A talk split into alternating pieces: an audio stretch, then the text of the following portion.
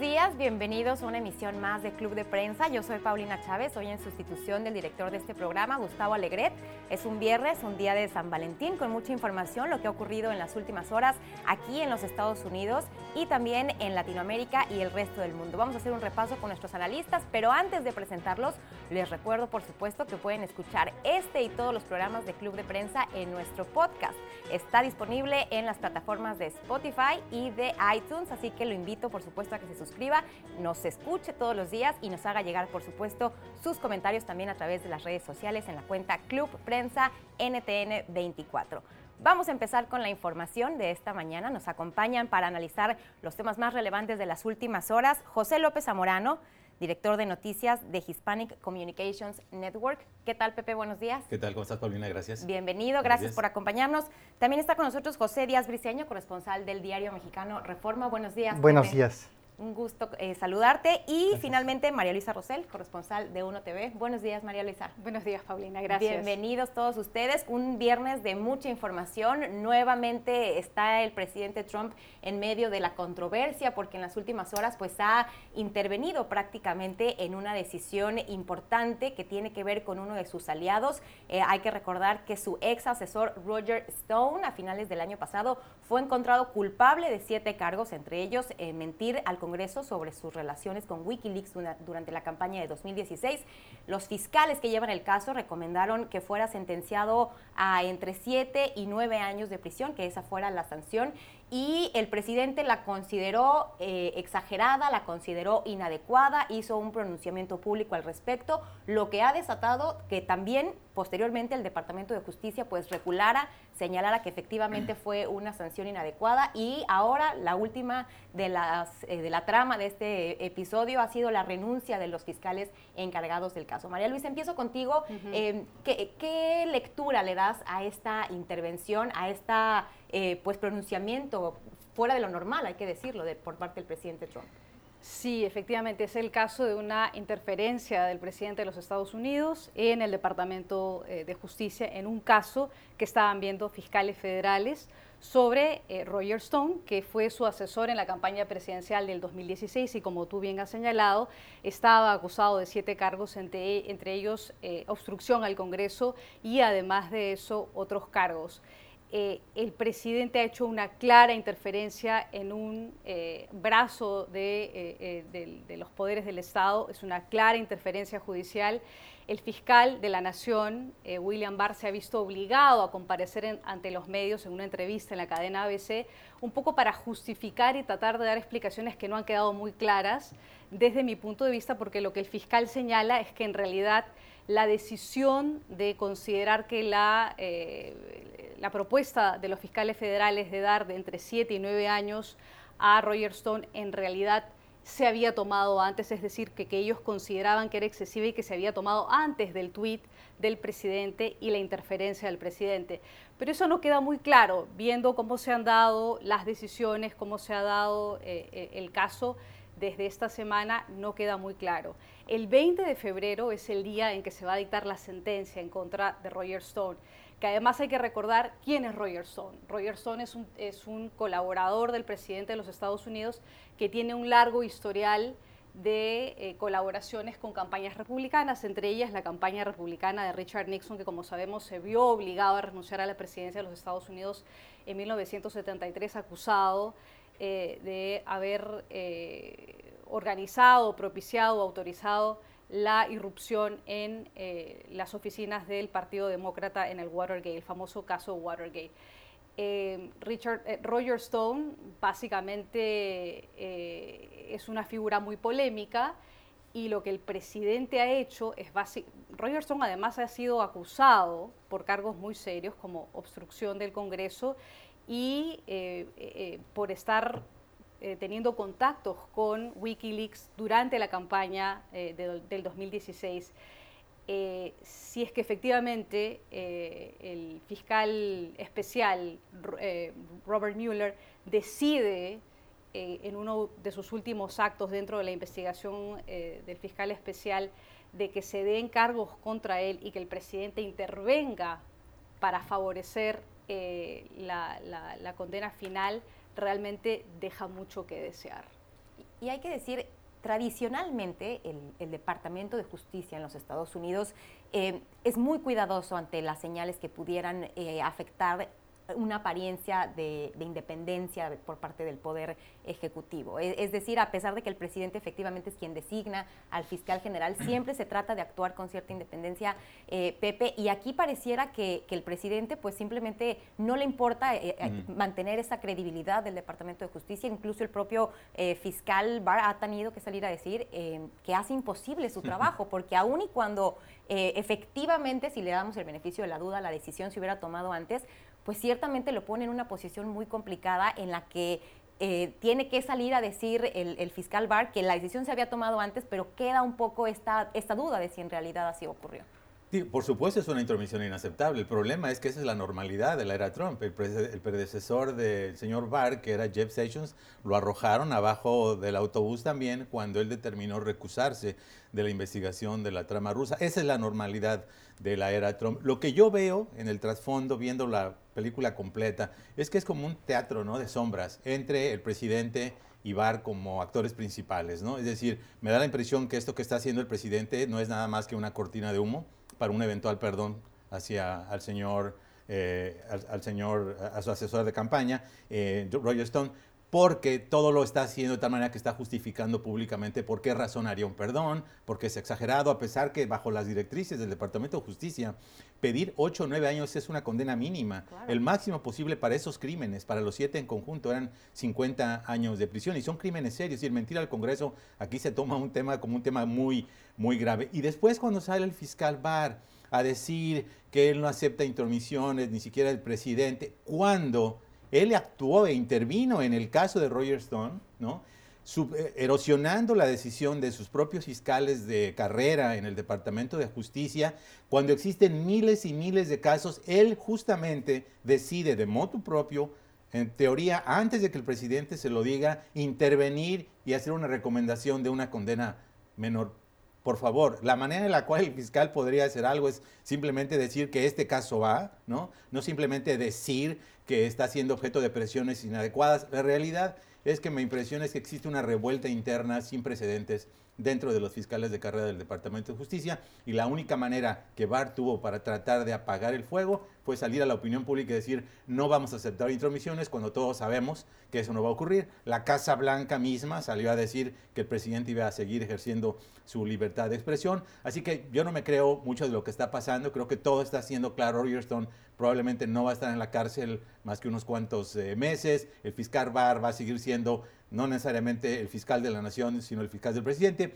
Y como siempre, el presidente Trump va a seguir haciendo lo que él quiere. Sí, porque fue una de las principales lecturas que se le dio a esta, esta entrevista que le concedió la cadena ABC. Sorprendió que fuera eh, públicamente, que estuviera contradiciendo al presidente Trump, alguien que pues tradicionalmente se ha conocido como ser el que le cuida las espaldas, una persona sumamente leal.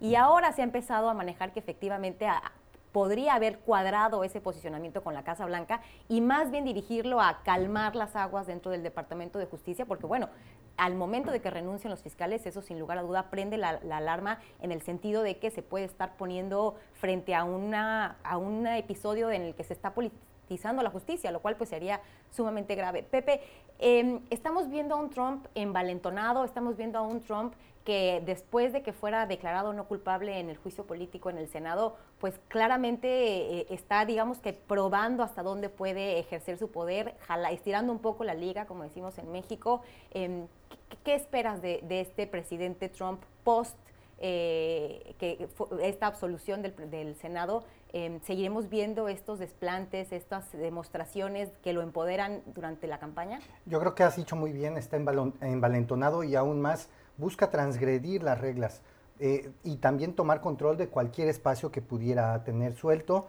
Está buscando, ha renovado diversos nombramientos en la Casa Blanca, eh, tratando de acercarse más a Jared Kushner, que tenga el control y que se refleje más claramente eh, pues la filosofía de la familia Trump en el manejo de la institución presidencial. Pero en el caso de Roger Stone, pues realmente es un un, episodio muy triste para quienes admiramos la justicia de Estados Unidos. ¿En qué sentido? Ningún país es perfecto, eso lo sabemos perfectamente, pero eh, Estados Unidos siempre se había apreciado de tener una justicia independiente. Las, las películas nos hacen ver prácticamente eh, jornadas heroicas de las, eh, no de distintos procesos estadounidenses y cómo los fiscales eh, no es como en otros países, así dicen, donde está la justicia ya cargada. Aquí el señor Trump, y con la renuncia de cuatro fiscales, no puede quedar ninguna duda de, como dice Pepe, hay una revuelta interna y que es un acto francamente vergonzoso. Es vergonzoso porque el personaje de Roger Stone es además en, español hay una palabra, e, es un pillo, es un pillo no necesariamente criminalmente sentenciado, pero sí es alguien que ha jugado sucio en sus al menos 40 años en la política estadounidense. Y el tema es, ¿por qué lo hace Trump? ¿Por qué hace tanto por este personaje? Hay algunos eh, que afirman eh, que Roger Stone, por su relación desde Nueva York con el presidente Trump, tiene muchos de los esqueletos eh, del presidente en el closet guardados y que simplemente por eso lo tiene que proteger. Ahí el presidente Trump se actúa como la mafia. Pero además también creo que es interesante el hecho de que sin ningún tipo de empacho el presidente interviene para proteger a sus, a sus aliados, a sus amigos y también interviene para atacar a sus críticos. O sea, también esta herramienta que ha utilizado ha sido para pedir que se procese a aquellos que han sido críticos, ha sido flagrante su, despliegue en el sentido de que ha, tomado represalias en contra de aquellos que testificaron en su contra en el juicio político. E, es decir, ya no hay una normalidad, como tú bien lo dices, o más bien ya está la esa nueva es la normalidad. de la, de la, era Trump. La realidad es que hay que ver el contexto. William Barr llega a su puesto básicamente promocionándose como la persona que cree que el presidente no puede ser objeto de un juicio político, ¿no? A pesar de que en sus audiencias juró y perjuró que él iba a mantener y preservar la integridad y la independencia del Departamento de Justicia que como bien dice Pepe, es, es, heroica, es histórica, por ejemplo en Watergate, ¿no?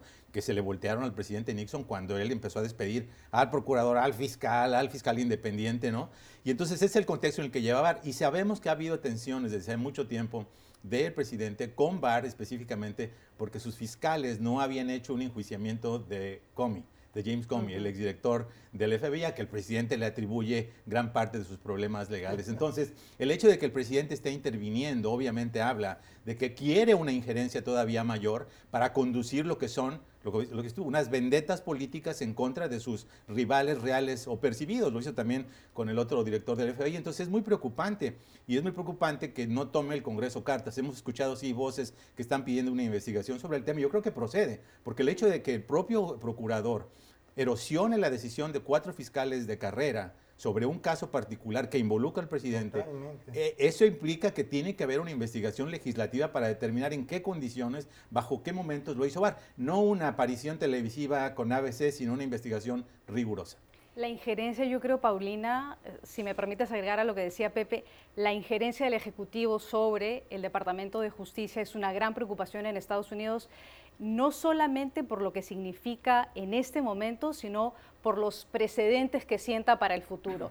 O sea, creo que la, periodista Susan Glazer en, una crónica muy extensa que publica el día de hoy en el New Yorker, detalla muy bien todas las consecuencias de lo que significa tener un presidente que no mm. tiene ningún, ningún cortapisas, que no tiene ningún parámetro, ninguna limitación después de que ha quedado absuelto tras el juicio político.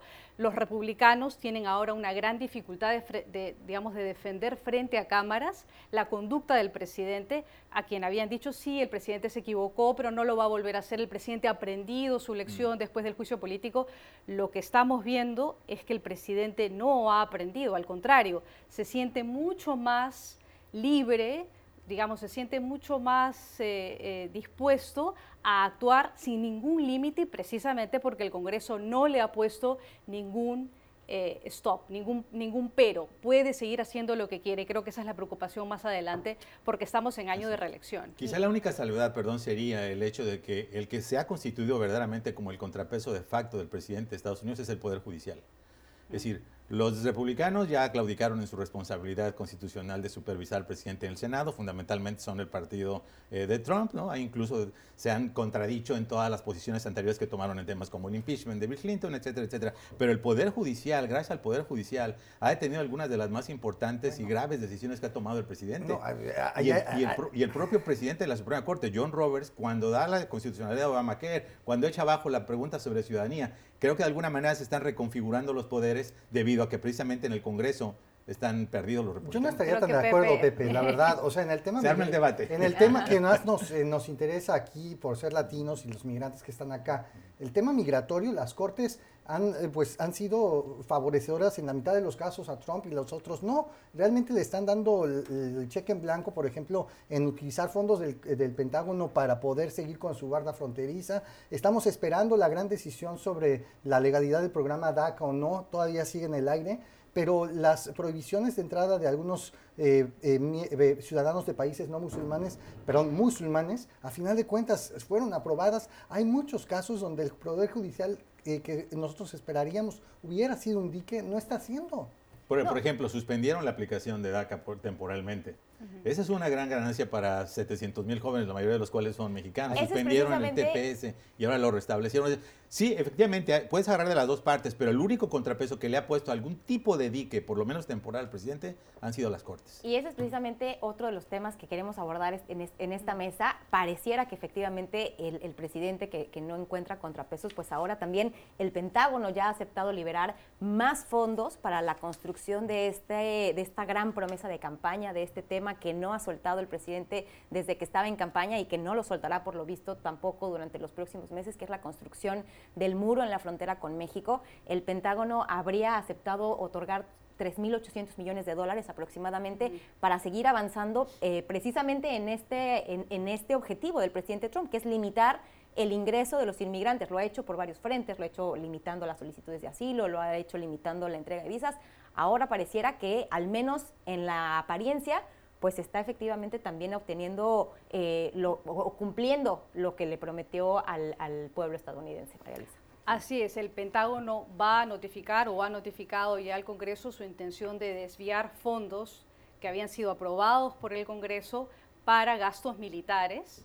Eh, recordemos que en Estados Unidos la Constitución establece que el dinero para gastos federales, militares y de otra índole es autorizado por el Congreso. Es decir, no es el presidente el que decide que se utilice una partida o otra partida para uno u otro objetivo, es el Congreso el que define y determina cómo se da o cómo se establece el gasto público.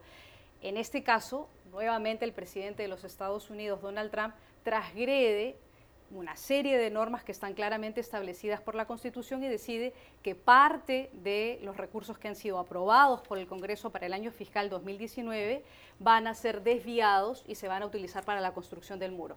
Bueno, número uno, estoy con tres mexicanos, lo que esto comprueba es que el, es que el muro no lo va a pagar México, para comenzar. El presidente ha repetido... Gracias, Maralisa. ¿Estás segura? Yo creo que queda claro. El presidente ha repetido una y otra vez porque es su logo de campaña, es su tema de campaña, con eso se lanzó a la presidencia en el 2016, que el muro lo pagaría México y efectivamente lo van a pagar los contribuyentes estadounidenses. Y en segundo lugar, la otra cosa que eh, preocupa mucho en Estados Unidos y que nos vuelve a llevar al tema de cuáles son los límites y, las los límites que debe tener el presidente en sus acciones eh, eh, desde, el, desde el Ejecutivo es que el presidente está utilizando una serie de normas y leyes que hay dentro del Departamento de Defensa para decir que, por ejemplo, puede utilizar recursos del Departamento de Defensa en casos de urgencia, porque porque esta es una emergencia nacional, porque hay una crisis en la frontera y porque el presidente puede utilizar los recursos que son asignados para construcción eh, de temas militares o gastos militares para, la, para, la, construcción de vallas en la frontera, porque al final no es un muro, son unas vallas que tiene que mejorar. La meta del presidente en un año de reelección, porque estamos en el año en el, año en el que el presidente busca la reelección, es construir la mayor cantidad del número de vallas para que llegue a noviembre a decir, bueno, el Congreso no me permitió, pero yo logré al final cumplir mi, promesa de campaña y he construido toda esta cantidad de vallas a lo largo de, la, frontera entre México y Estados Unidos. Pero eso no va a ser posible. El, el, ministro de Defensa, el secretario de Defensa, tiene que determinar al final, y ahí vamos a ver otra vez cuáles son los límites entre un poder y el otro, si es que efectivamente una prioridad para la cual había sido destinado ese dinero aprobado por el Congreso es más importante que la prioridad del gasto en defensa. Así que vamos a ver qué pasa en los últimos días. Esto podría terminar también en una batalla legal, como ha ocurrido en muchos casos, en donde las Cortes le dicen al presidente, no, señor presidente, usted no puede hacer esto o sí lo puede hacer. es una batalla legal en la que probablemente también se va a ver enfrentado el Ejecutivo frente a las decisiones que toma pasando la autoridad del Congreso. Y porque también le está quitando fondos que originalmente estaban destinados para la compra de aviones caza, para la compra de drones, para apoyar mm. operaciones en Afganistán, en Irak, em, otras que podrían ser consideradas prioridades nacionales, eh, Pepe, pero pues al, parecer siguen dándole gusto al presidente Trump en esta promesa de campaña para que pueda pues argumentar que el muro va en la frontera con México y está siendo construido. Como siempre ha sido, pero ahora ha quedado más claro, el muro es un símbolo no necesariamente es una barrera que funciona. Todos los expertos de seguridad fronteriza te dicen, los muros cumplen una función real, en este caso valla, como bien dice María Luisa, una valla muy alta, eh, en los ambientes urbanos donde hay mucho tráfico, digamos, de ida y vuelta, y donde justamente una valla ayuda a tener un tiempo de reacción para aquellas personas que están cuidando del lado americano, en este caso la patrulla fronteriza, de cualquier intento de cruce ilegal. Pero en las grandes extensiones del desierto de Arizona y de Nuevo México, donde el presidente Trump está instalando vallas, básicamente dinamitando cerros enteros, la utilidad del muro es muy cuestionable. Lo que es cierto es que el presidente Trump entiende perfectamente bien, como dice María Luisa, esto es un símbolo, la gente no conoce la frontera y no está dirigido para las poblaciones que están cercanas. Ese, mensaje de construcción del muro está, está realmente dirigido a los votantes de Wisconsin, Pensilvania y Ohio. Y seguiremos escuchándolo seguramente en los próximos meses cuando entremos en la plenitud de la campaña por la reelección, las elecciones presidenciales aquí en Estados Unidos. Tenemos más información, hacemos una pausa, regresamos en Club de Prensa, no se vaya. Usted está escuchando Club de Prensa, el programa de análisis de la actualidad desde Washington. Club de Prensa dirigido por Gustavo Alegret en NTN 24, el canal de las Américas. Véalo de lunes a viernes por nuestra señal internacional. Pídalo a su cable operador. Estamos de vuelta aquí en Club de Prensa analizando los acontecimientos más importantes de las últimas horas en Estados Unidos, Latinoamérica y el mundo.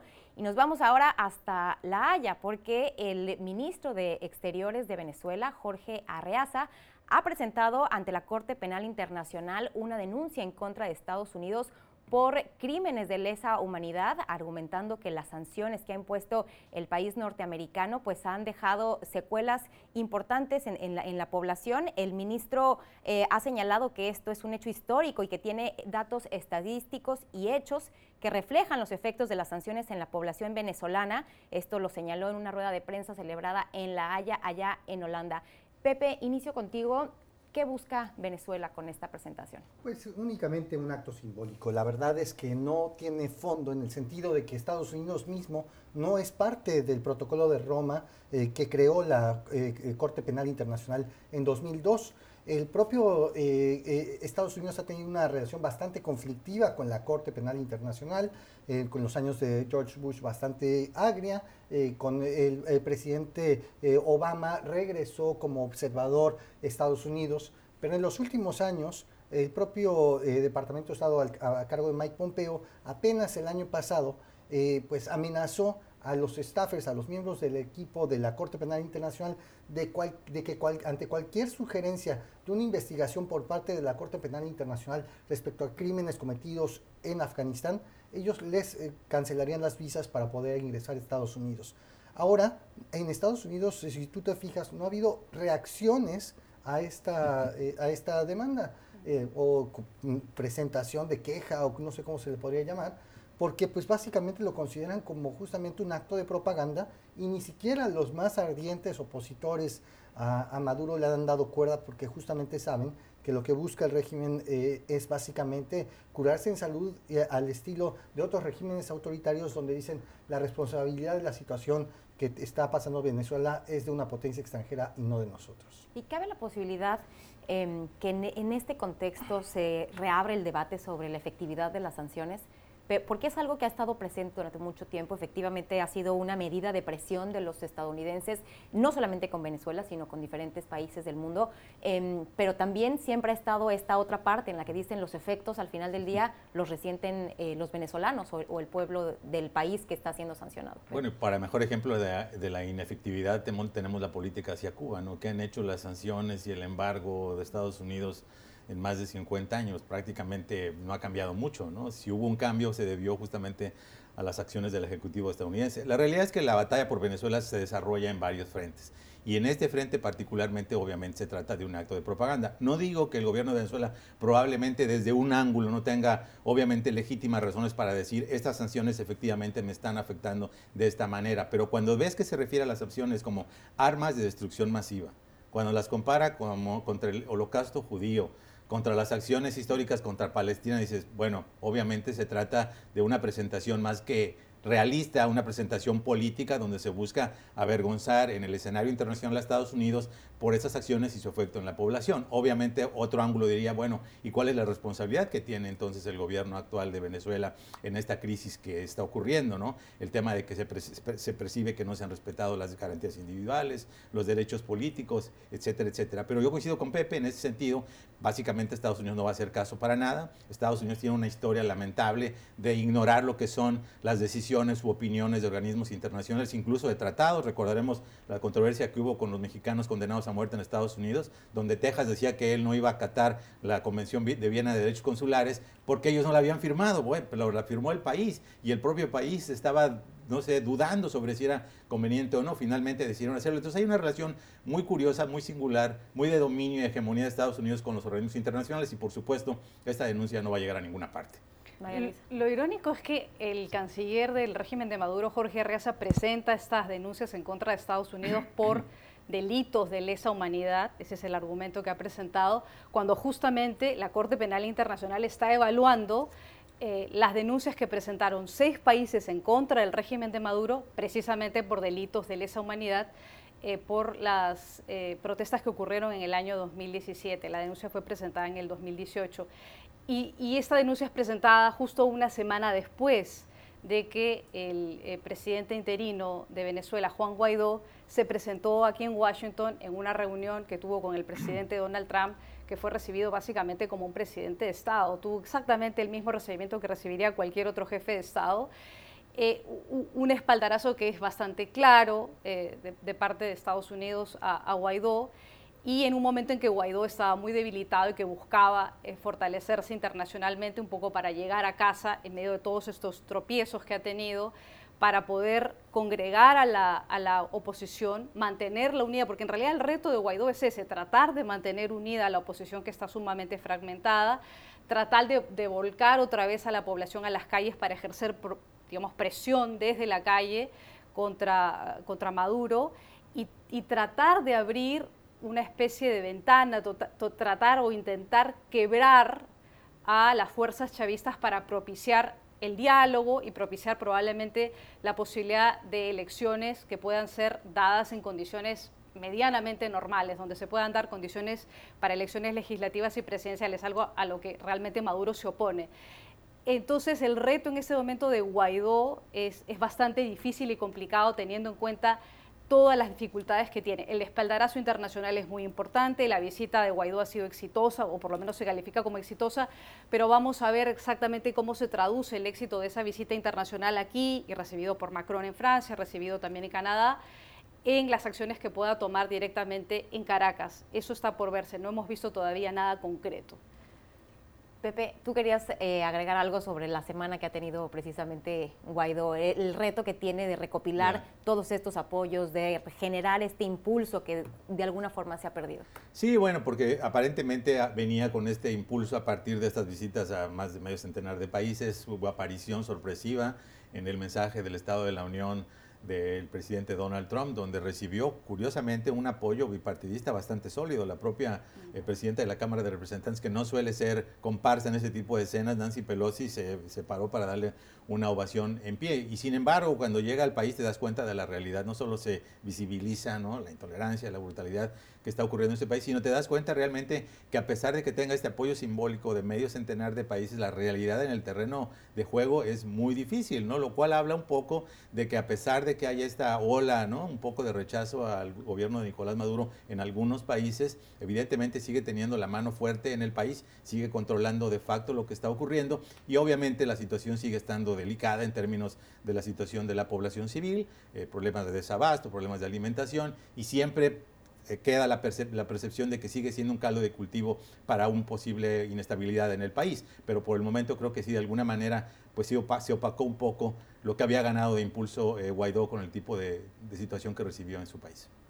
Muy bien, pues seguiremos este tema muy de cerca, por supuesto. Han sido varios meses en los que la situación en Venezuela ha estado ocupando los principales titulares de la prensa, eh, no solo de Estados Unidos, sino del mundo, de Latinoamérica. Así que, por supuesto, aquí le seguiremos dando seguimiento a este tema. Hacemos una pausa, regresamos con más información aquí en Club de Prensa. Usted está escuchando Club de Prensa, el programa de análisis de la actualidad desde Washington. Club de Prensa dirigido por Gustavo Alegret en NTN 24, el canal de las Américas. Véalo de lunes a viernes por nuestra señal internacional. Pídalo a su cable operador. Seguimos con más información aquí en Club de Prensa. Nos vamos ahora hasta España, porque allá en las últimas horas eh, fue detenido el que fuera director de eh, la paraestatal Petróleos Mexicanos, Pemex, Emilio Lozoya, uno de los que se señala como principales implicados en la trama de sobornos que eh, habría llevado a cabo la constructora brasileña Odebrecht. En mayo pasado se habría girado la orden de detención internacional por parte de la Fiscalía Mexicana y bueno, finalmente cae este alto funcionario de la anterior administración Pepe, un funcionario que estuvo cercano al presidente Enrique Peña Nieto y que se ha empezado a especular como la punta de la madeja en contra de los funcionarios de la anterior administración. Ciertamente, ¿no? Obviamente en el caso de, del señor eh, Lozoya estaban fundamentadas por las acusaciones del caso de Brecht, que habría empezado a recibir supuestamente estos sobornos eh, millonarios, incluso antes de las elecciones del 2012 y antes de que asumiera el poder el presidente Peña Nieto, ¿no? Lo cual sugeriría para algunos, ah, pero ¿por qué lo habrían hecho antes? Pero muchas veces los empresarios operan de esa manera, dan dinero a todas las campañas políticas para ver quién gana y obviamente después congraciarse. después congraciarse cuando una vez que ganen eventualmente, Obviamente se trata de acusaciones muy serias y corresponden obviamente a lo que fue una de las prioridades y puntas de lanza de la campaña presidencial del presidente Andrés Manuel López Obrador, que fue el combate a la corrupción, el hecho de que nadie iba a estar por encima de la ley, que se iba a buscar que se terminara con la impunidad. En este caso hay una acusación seria, se habla de que de una defraudación de alrededor de 280 millones de dólares. Como sabemos, el señor Lozoya pues se fugó de México, estaba siendo buscado por estas acusaciones a través de Interpol, ya había sido inhabilitado por 10 años como funcionario público por su papel en, estos, en este presunto fraude a cargo de Pemex y el hecho que se haya capturado, pues de alguna manera pone sobre la mesa el hecho de que sí, va a seguir siendo la corrupción una de las prioridades del nuevo gobierno y obviamente la comidilla de todos los mexicanos es, va a implicar a, a sus superiores, que en este caso al expresidente Peña Nieto, porque no es, no es gratuito. El propio abogado, Javier Cuello Trejo de Lozoya, ha dicho que es, él no se mandaba solo, que nada de lo que ocurría en Pemex podía pasar sin el conocimiento o autorización del presidente de la República. Por lo tanto, la gran expectativa es, ¿no? una vez que se complete este proceso de extradición, que lo cual obviamente tiene ciertas dificultades, ¿no? hay otros funcionarios mexicanos que están allí, como el exdirector de Altos Hornos de México, que todavía no los pueden llevar. Una vez que se complete eventualmente, la gran expectativa va a ser qué va a decir Lozoya, qué sabía y si efectivamente va a implicar a personas que están por encima de él. Y uno de los temas fundamentales, como tú bien señalabas, de la plataforma política del presidente López Obrador fue precisamente este combate a la corrupción, no necesariamente con aquellos que son sus aliados, han habido otros escándalos que involucran a gente de su gobierno, al director de la Comisión Federal de Electricidad, etcétera, no a este nivel, pero que demuestra también un poco pues e, e, esta intención política de, la, de las investigaciones, esta forma de utilizar también un poco eh, la, la, investigación y este trama tan, tan seria para pues impulsar su plataforma política, a pesar de que no ha tenido tanto éxito en otros temas, como la economía, como la seguridad, pareciera que, al menos en la apariencia, pues el, tema de la corrupción eh, sí le está dando buenos resultados. A mí me parece que es una excelente noticia para el presidente López Obrador en un momento de debilidad política en otros frentes, aun cuando las encuestas lo tienen con una altísima aprobación pero sí estaba teniendo problemas en algunos eh, asuntos, específicamente la escasez de medicinas que toca directamente a las personas en México. Y este es una gran victoria, o sea, no hay que negarlo, es un caso de corrupción sumamente grave. No se había tocado a un personaje de este nivel en México eh, pues, eh, recientemente por la justicia mexicana.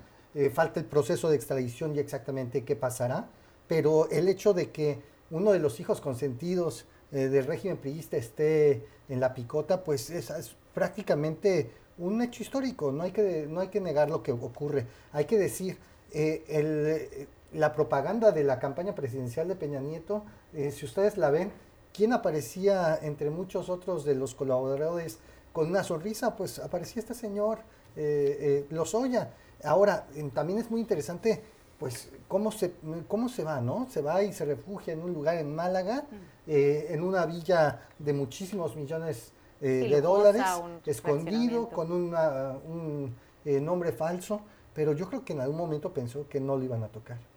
Una de las cosas que revela eh, el caso de Lozoya es el modus operandi de la compañía constructora brasileña Odebrecht. Es decir, ellos coimeaban, la compañía Odebrecht coimeaba a funcionarios y políticos y empresarios y figuras en cada país. Eh, lo hizo en el Perú, lo hizo en México, lo ha hecho en Colombia, a campañas presidenciales y todo, mucho antes de que ellos operaran o entraran a procesos de licitación de obras públicas en, los países en América Latina. Ellos evaluaban quiénes eran potenciales candidatos, quiénes eran empresarios importantes, los coimeaban antes de que estuvieran en, cargos públicos y luego una vez que ocupaban los cargos públicos el proceso de coimas continuaba. Y, la otra cosa que es muy importante es lo que, lo que detalla eh, eh, Pepe, Pepe. Pepe Díaz Briseño. Pepe Díaz Briseño.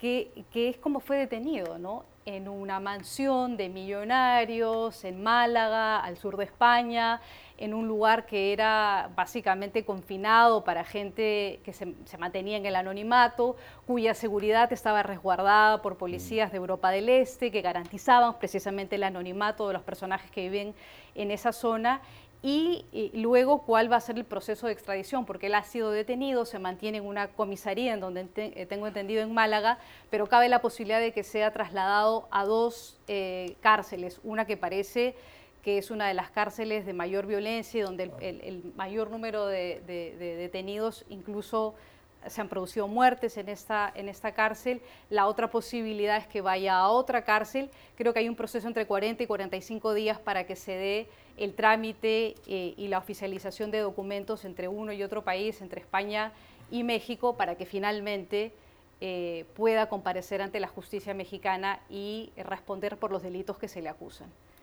Bueno, pues eh, sin duda será uno de los temas que estarán presentes en la agenda de los medios en México. Uno de los, de los principales pendientes era precisamente que en toda esta investigación de Odebrecht no había eh, funcionarios mexicanos señalados, condenados, procesados, investigados. Y pues bueno, ahora también se da un paso en ese sentido.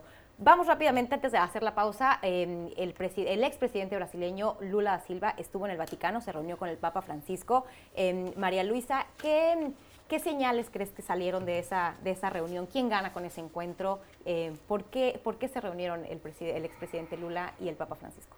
Bueno, ese encuentro se da además en un ámbito un poco informal. El expresidente Lula de Silva, que ha sido acusado también por cargos de corrupción, pero que fue luego liberado por la justicia brasileña, tuvo este encuentro con el Papa Francisco esta semana y eh, lo hace en un ámbito que no es el que tradicionalmente le ofrece el Papa en el Vaticano a otras figuras públicas, teniendo en cuenta eh, eh, la, figura que representa Lula de Silva que ha sido tan cuestionada. Eh, ha causado mucha controversia en, en, todos lados, tanto aquí como en el otro lado, en Europa también. El Papa Francisco ha tratado de mostrarse como un hombre que recibe a todo tipo de figuras, pero creo que eso no deja todavía de causar mucha controversia por lo que representa Lula, porque ha sido acusado de cargos de corrupción.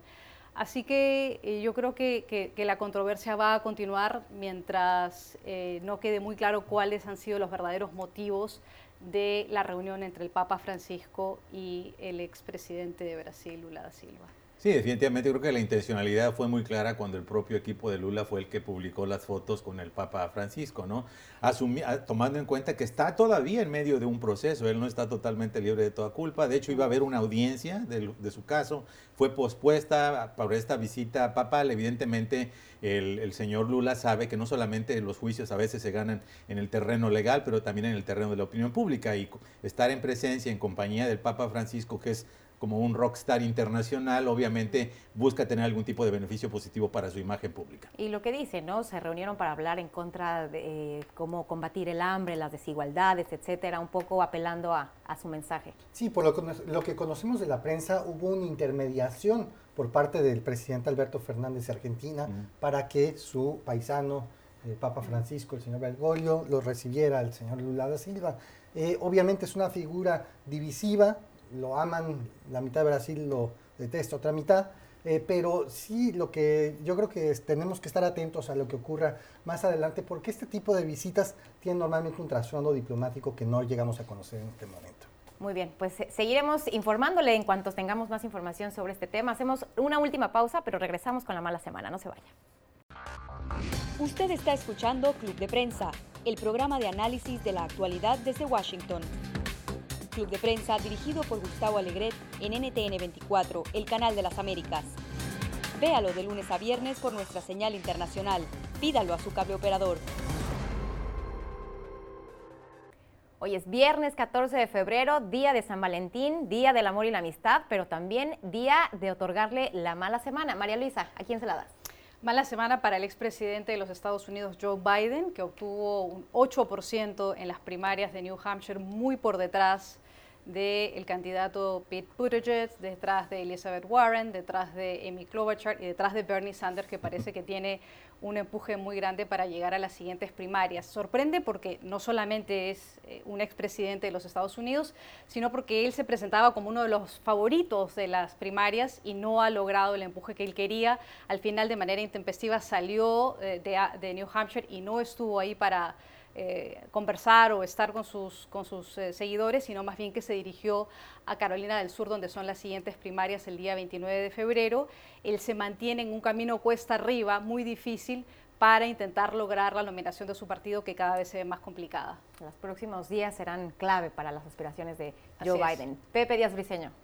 Bueno, una semana terrible para uno de los príncipes dorados, un niño de oro de la política mexicana de los últimos años, hijo de una dinastía priista, del partido del poder por 70 años, Emilio Lozoya, que fue finalmente pues capturado en España, eh, un tipo que básicamente le enseñó al presidente Peña Nieto a moverse en el foro de Davos, eh, casado con una familia eh, alemana de mucho dinero, una esposa alemana, eh, y que en principio eh, se sentía intocable. Ahora vemos que la justicia finalmente le llegó después de meses de estar escondido tras la mata, por decirlo algo, porque estaba escondido en lugares muy lujosos. Es una pésima semana y por consiguiente también pésima semana para el presidente, para el expresidente Peña Nieto. Pepe, cerramos contigo. En mi caso eh, voy a poner al señor Juan Guaidó. Creo que a pesar del momentum que sí obviamente recibió su gira internacional, su regreso a Caracas mostró que a pesar de todo eso no es capaz de cambiar la dinámica política interna y que Nicolás Maduro sigue siendo el hombre fuerte de ese país. Muy bien, pues así llegamos al final de esta emisión de Club de Prensa. Gracias por habernos acompañado. Yo soy Paulina Chávez. Lo espero aquí en una próxima emisión. Que tenga un excelente fin de semana. Hasta pronto.